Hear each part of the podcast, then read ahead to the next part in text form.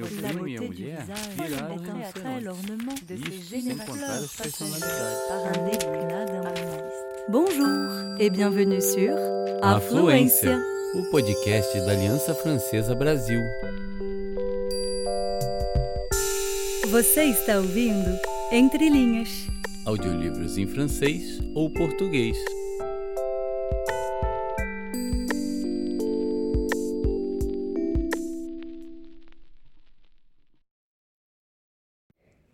Les droits de la femme et de la citoyenne, Olympe de Gouges. Les droits de la femme à la reine. Madame, peu faite au langage que l'on tient au roi, je n'emploierai point l'adulation des courtisans pour vous faire hommage de cette singulière production. Mon but, madame, est de vous parler franchement. Je n'ai pas attendu pour m'exprimer ainsi l'époque de la liberté. Je me suis montré avec la même énergie dans un temps où l'aveuglement des despotes punissait une si noble audace. Lorsque tout l'Empire vous accusait et vous rendait responsable de ces calamités, moi seul, dans un temps de trouble et d'orage, j'ai eu la force de prendre votre défense.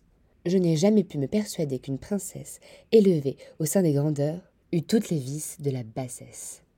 Oui, madame, lorsque j'ai vu le glaive levé sur vous, j'ai jeté toutes mes observations entre ce glaive et la victime. Mais aujourd'hui, que je vois qu'on observe de près la foule de mutins soudoyés et qu'elle est retenue par la crainte des lois, je vous dirai, madame, ce que je ne vous aurais pas dit alors. Si l'étranger porte le fer en France, vous n'êtes plus à mes yeux cette reine faussement inculpée, cette reine intéressante, mais une implacable ennemie des Français. Ah, madame, songez que vous êtes mère et épouse. Employez tout votre crédit pour le retour des princes. Employez tout votre crédit pour le retour des princes. Ce crédit, si sagement appliqué, raffermit la couronne du père, la conserve au fils et vous réconcilie l'amour des Français. Cette digne négociation est le vrai devoir d'une reine. L'intrigue. L'intrigue, la cabale, les projets sanguinaires précipiteront votre chute si l'on pouvait vous soupçonner capable de semblables desseins. Qu'un plus noble emploi, madame, vous caractérise, excite votre ambition et fixe vos regards. Il n'appartient qu'à celle que le hasard a élevée à une place éminente de donner du poids à l'essor des droits de la femme et d'en accélérer les succès. Il n'appartient qu'à celle que le hasard a élevée à une place éminente de donner du poids à l'essor des droits de la femme et d'en accélérer les succès. Si vous étiez moins instruite, madame, je pourrais craindre que vos intérêts particuliers ne l'emportassent sur ceux de votre sexe. Vous aimez la gloire. Songez, madame, que les plus grands crimes s'immortalisent comme les plus grandes vertus. Mais quelle différence de célébrité dans les fastes de l'histoire. L'une est sans cesse prise pour exemple. L'autre est éternellement l'exécration du genre humain. On ne vous fera jamais un crime de travailler à la restauration des mœurs, à donner à votre sexe toute la consistance dont il est susceptible. Cet ouvrage n'est pas le travail d'un jour, malheureusement pour le nouveau régime. Cette révolution ne s'opérera que quand toutes les femmes seront pénétrées de leur déplorable sort et des droits qu'elles ont perdus dans la société. Soutenez, madame, une si belle cause. Défendez ce sexe malheureux, et vous aurez bientôt pour vous une moitié du royaume, et le tiers au moins de l'autre. Voilà, madame, voilà par quel exploit vous devez vous signaler et employer votre crédit. Croyez-moi, madame, notre vie est bien peu de choses, surtout pour une reine, quand cette vie n'est pas embellie par l'amour des peuples et par les charmes éternels de la bienfaisance. S'il est vrai que les Français arment contre leur patrie toutes les puissances, pourquoi Pour de frivoles prérogatives, pour des chimères? Croyez, madame, si j'en juge par ce que je sens, le parti monarchique se détruira de lui-même, qu'il abandonnera tous les tyrans, et tous les cœurs se rallieront autour de la patrie pour la défendre. Voilà, madame, voilà quels sont mes principes. En vous parlant de ma patrie, je perds de vue le but de cette dédicace. C'est ainsi que tout bon citoyen sacrifie sa gloire, ses intérêts, quand il n'a pour objet que ceux de son pays. Je suis, avec le plus profond respect, madame, votre très humble et très obéissante servante, de Gouges. Les droits de la femme. Homme, es-tu capable d'être juste? C'est une femme qui t'en fait la question. Tu ne lui ôteras pas du moins ce droit. Dis-moi, qui t'a donné le souverain empire d'opprimer mon sexe? Ta force? Tes talents? Observe le Créateur dans sa sagesse. Parcours la nature dans toute sa grandeur dont tu sembles vouloir te rapprocher. et donne-moi, si tu l'oses, l'exemple de cet empire tyrannique. Remonte aux animaux, consulte les éléments, étudie les végétaux. Jette enfin un coup d'œil sur toutes les modifications de la matière organisée. Et rends-toi à l'évidence quand je t'en offre les moyens. Cherche, fouille et distingue si tu le peux les sexes dans l'administration de la nature. Partout, tu les trouveras confondus. Partout, ils coopèrent avec un ensemble harmonieux à ce chef-d'œuvre immortel.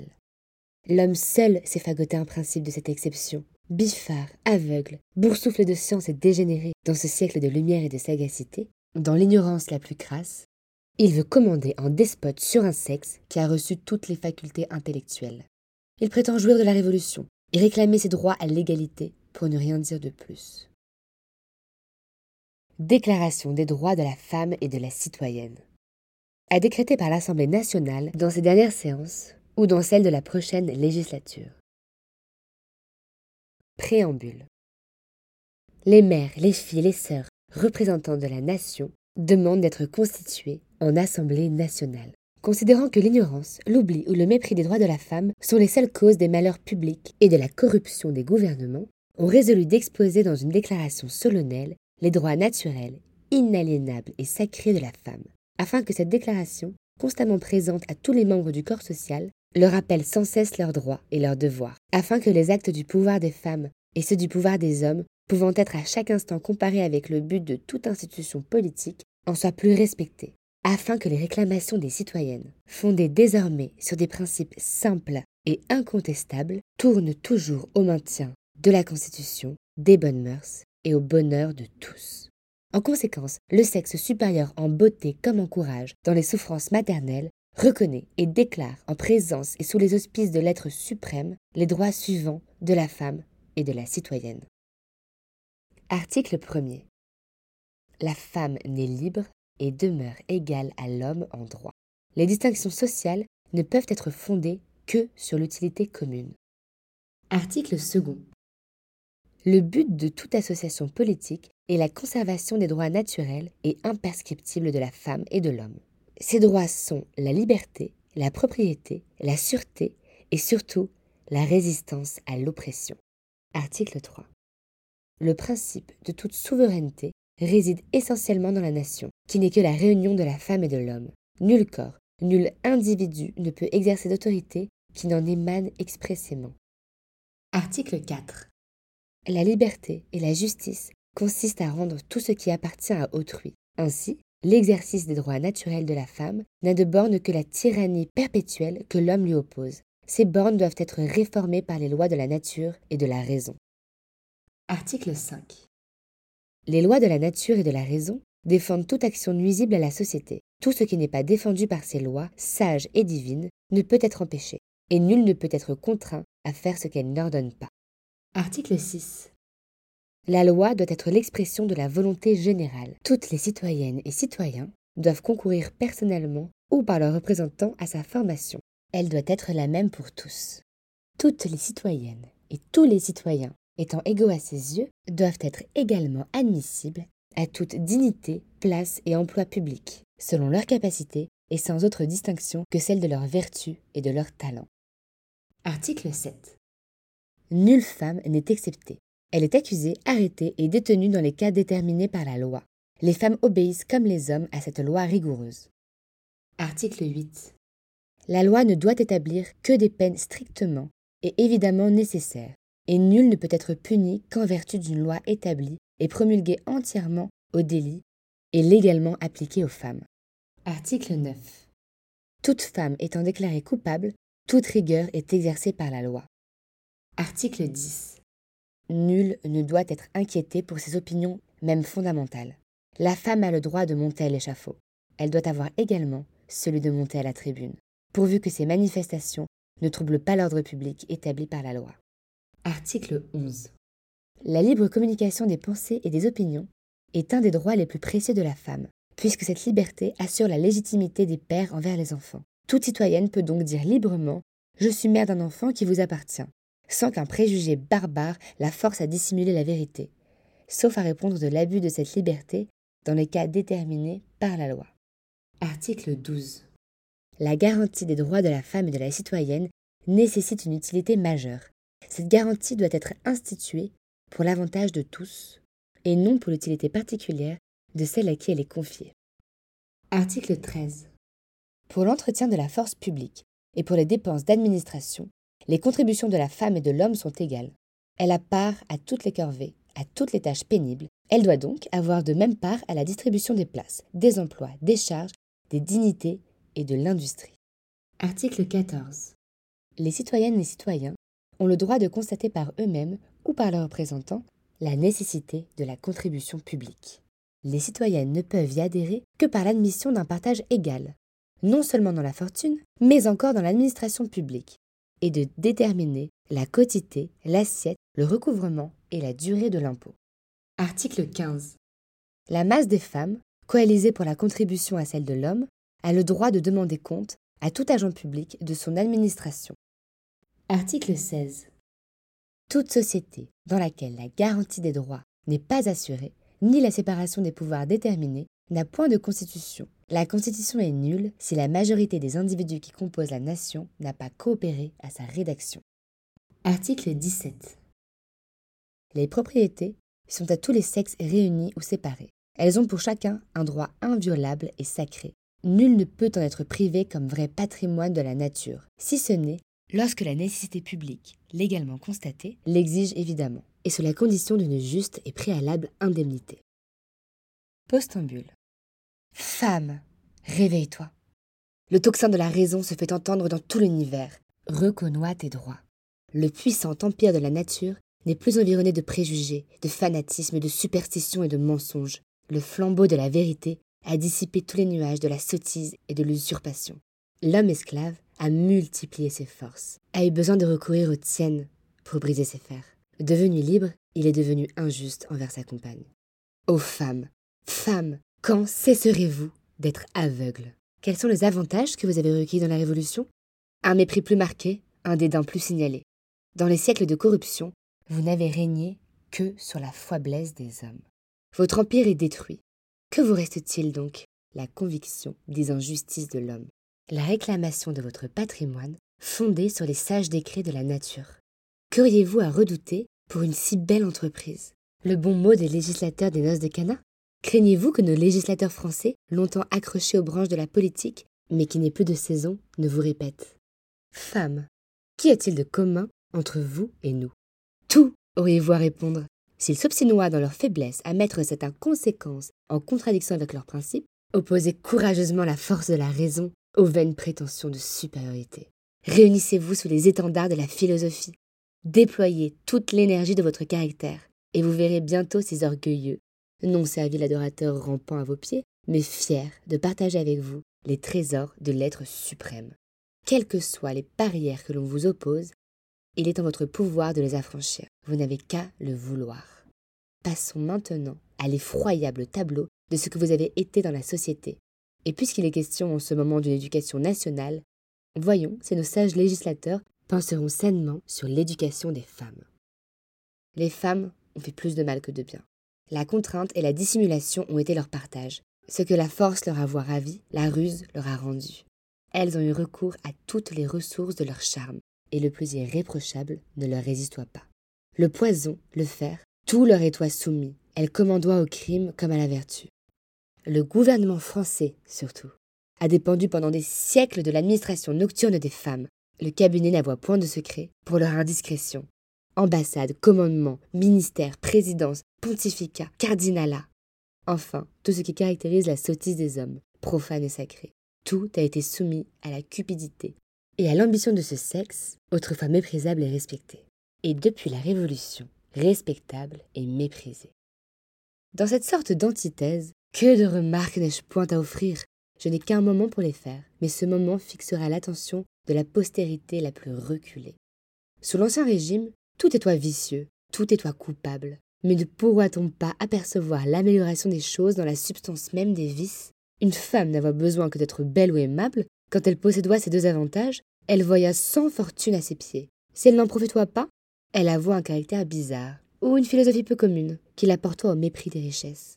Alors, elle ne doit plus considérée que comme une mauvaise tête. La plus indécente se faisait respecter avec de l'or. le commerce des femmes était une espèce d'industrie reçue dans la première classe, qui désormais n'aura plus de crédit. S'il en avait encore, la révolution serait perdue, et sous de nouveaux rapports, nous serions toujours corrompus. Cependant, la raison peut-elle se dissimuler que tout autre chemin à la fortune est fermé à la femme que l'homme achète, comme esclave sur les côtes de l'Afrique? La différence est grande, on le sait. L'esclave commande au maître. Mais si le maître lui donne la liberté sans récompense, et à un âge où l'esclave a perdu tous ses charmes, que devient cet infortuné Le jouet du mépris. Les portes mêmes de la bienfaisance lui sont fermées. Elle est pauvre et vieille, dit-on. Pourquoi n'a-t-elle pas su faire fortune? D'autres exemples encore plus touchants s'offrent à la raison. Une jeune personne sans expérience, séduite par un homme qu'elle aime, abandonnera-t-elle ses parents pour le suivre? L'ingrat la laissera après quelques années. Et plus elle aura vieilli avec lui, plus son inconstance sera humaine. Si elle a des enfants, il l'abandonnera de même. S'il est riche, il se croira dispensé de partager sa fortune avec ses nobles victimes. Si quelque engagement le lie à ses devoirs, il en violera la puissance en espérant tout des lois. S'il est marié, tout autre engagement perd ses droits. Quelle loi reste-t-il donc à faire pour extirper le vice jusque dans la racine? Celle du partage des fortunes entre les hommes et les femmes et de l'administration publique. On conçoit aisément que celle qui est née d'une famille riche gagne beaucoup avec l'égalité des partages. Mais celle qui est née d'une famille pauvre, avec du mérite et des vertus, quel est son lot? La pauvreté et l'opprobre. Si elle n'excelle pas précisément en musique ou en peinture, elle ne peut être admise à aucune fonction publique, quand elle en aura toute la capacité. Je ne peux donner qu'un aperçu des choses. Je les approfondirai dans la nouvelle édition de tous mes ouvrages politiques que je me propose de donner au public dans quelques jours avec des notes. Je reprends mon texte quant aux mœurs. Le mariage est le tombeau de la confiance et de l'amour. La femme mariée peut impunément donner des bâtards à son mari et la fortune qui ne leur appartient pas. Celle qui ne l'est pas n'a qu'un foible droit. Les lois anciennes et inhumaines lui refusoient ce droit sur le nom et sur le bien de leur père pour ses enfants.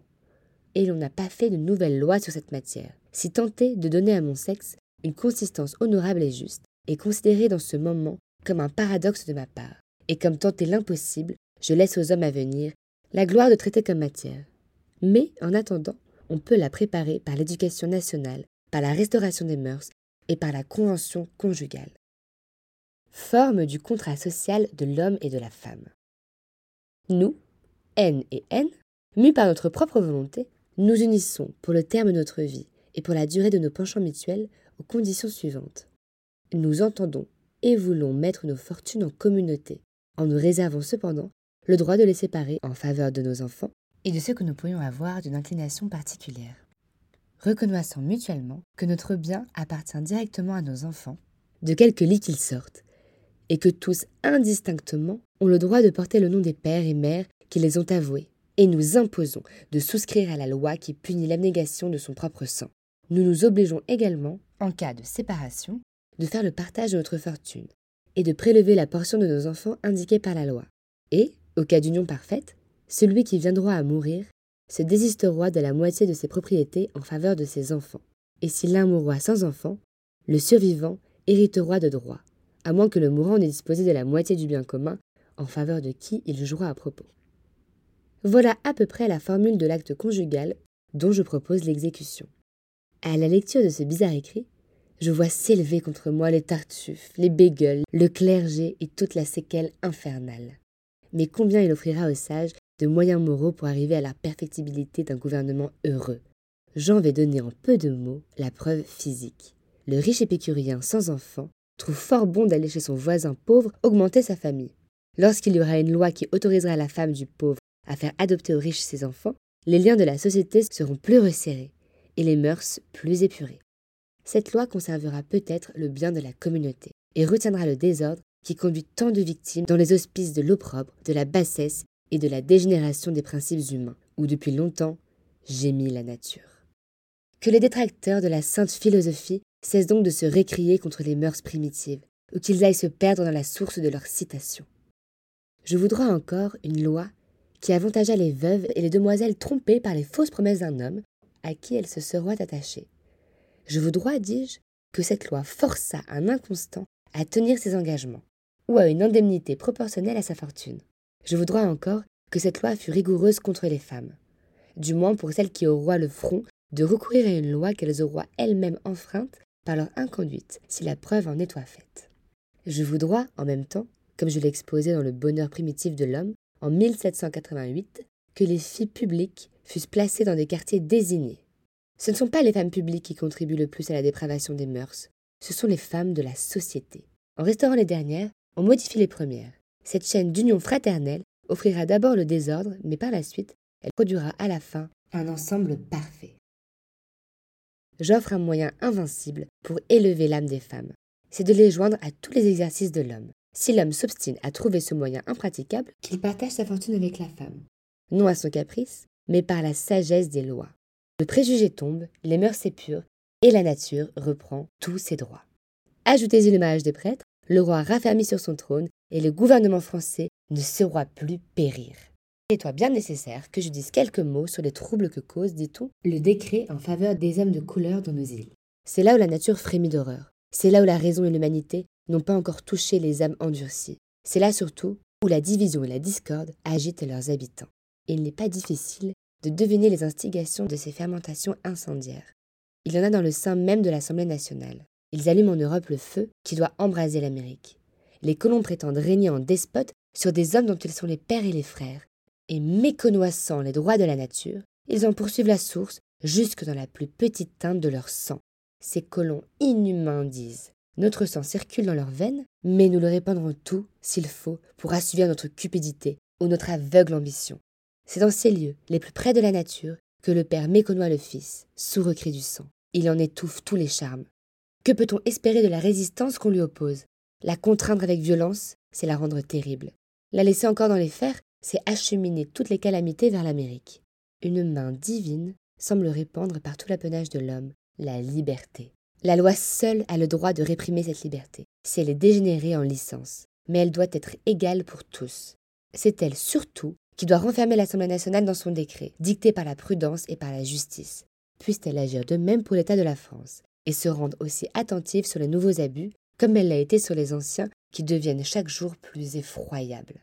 Mon opinion sera encore de raccommoder le pouvoir exécutif avec le pouvoir législatif, car il me semble que l'un est tout et que l'autre n'est rien, d'où naîtra malheureusement peut-être la perte de l'Empire François. Je considère ces deux pouvoirs comme l'homme et la femme, qui doivent être unis, mais égaux en force et en vertu pour faire un bon ménage. Il est donc vrai que nul individu ne peut échapper à son sort. J'en fais l'expérience aujourd'hui. J'avoue résolu et décidé de ne pas me permettre le plus petit mot pour rire dans cette production. Mais le sort en a décidé autrement. Voici le fait. L'économie n'est point défendue, surtout dans ce temps de misère. J'habite la campagne. Ce matin à 8 heures, je suis parti d'Auteuil et me suis acheminé vers la route qui conduit de Paris à Versailles, où l'on trouve souvent ces fameuses guinguettes qui ramassent les passants à peu de frais.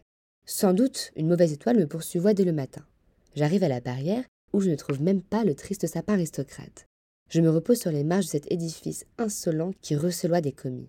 Neuf heures sonnent et je continue mon chemin. Une voiture s'offre à mes regards, j'y prends place et j'arrive à 9h15 à deux montres différentes au Pont Royal. J'y prends le sapin et je vole chez mon imprimeur rue Christine car je ne peux aller que là si matin. En corrigeant mes épreuves, il me reste toujours quelque chose à faire si les pages ne sont pas bien serrées et remplies. Je reste à peu près 20 minutes et fatigué de marche, de composition et d'impression, je me propose d'aller prendre un bain dans le quartier du Temple où j'allois dîner. J'arrive à 11h moins un quart à la pendule du bain. Je dois donc au cocher une heure et demie. Mais pour ne pas avoir de dispute avec lui, je lui offre 48 sols. Il exige plus, comme d'ordinaire il fait du bruit. Je m'obstine à ne vouloir plus lui donner que son dû, car l'être équitable aime mieux être généreux que dupe. Je le menace de la loi, il me dit qu'il s'en moque, et je lui paierai deux heures. Nous arrivons chez un commissaire de paix que j'ai la générosité de ne pas nommer, quoique l'acte d'autorité qu'il s'est permis envers moi mérite une dénonciation formelle. Il ignorera sans doute que la femme qui réclama sa justice et toi la femme auteur de tant de bienfaisance et d'équité. Sans avoir égard à mes raisons, il me condamne impitoyablement à payer au cocher ce qu'il me demandoit. Connais-toi mieux la loi que lui, je lui dis Monsieur, je m'y refuse, et je vous prie de faire attention que vous n'êtes pas dans le principe de votre charge. Alors cet homme, ou pour mieux dire, ce forcené s'emporte, me menace de la force et je ne paye pas à l'instant, ou de rester toute la journée dans son bureau. Je lui demande de me faire conduite au tribunal de département ou à la mairie ayant à me plaindre de son coup d'autorité. Le grave magistrat en redingote poudreuse et dégoûtante comme sa conversation m'a dit plaisamment cette affaire ira sans doute à l'Assemblée nationale. Cela se pourra bien, lui dis-je, et je m'en fus, moitié furieuse et moitié riant du jugement de ce moderne bridoison, en disant C'est donc là l'espèce d'homme qui doit juger un peuple éclairé On ne voit que cela. Semblables aventures arrivent indistinctement aux bons patriotes comme aux mauvais. Il n'y a qu'un cri sur les désordres des sections et des tribunaux. La justice ne se rend pas. La loi est méconnue et la police se fait Dieu sait comment. On ne peut plus retrouver les cochers à qui l'on confie des effets. Ils changent de numéro à leur fantaisie, et plusieurs personnes ainsi que moi ont fait des pertes considérables dans les voitures. Sous l'Ancien Régime, quel que fût son brigandage, on trouva la trace de ces pertes en faisant un appel nominal des cochers et par l'inspection exacte des numéros. Enfin, on nettoie en sûreté. Que font ces juges de paix? Que font ces commissaires, ces inspecteurs du nouveau régime? Rien que des sottises et des monopoles. L'Assemblée nationale doit fixer toute son attention sur cette patrie qui embrasse l'ordre social.